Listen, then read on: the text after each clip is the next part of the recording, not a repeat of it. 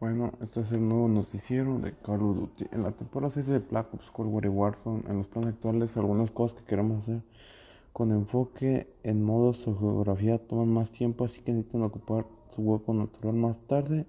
Pero pensamos desde un plan que engloba varios años.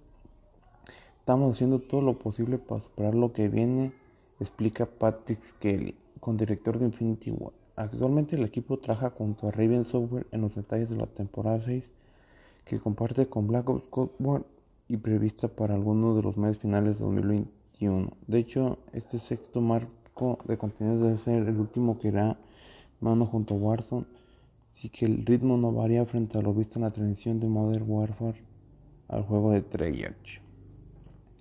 Kelly afirma en la entrevista que el equipo trabajó estrechamente con Rebel Software desde la compensación de Call of Duty Warzone, al contrario de lo que comenzaba la comunidad. El estudio no tomó el soporte de Battle Royale desde cero sin que contaba con el baje previo durante el periodo que le tocó liderar Infinity War. En cuanto a la actividad por lo que pasa, Warzone se encuentra en las puertas de recibir el contenido de la temporada 3. Raid es la protagonista de un cartel que promete una actualización de versión de más de 6 armas cinetas y llega a la versión de 1984 del Capitán Price.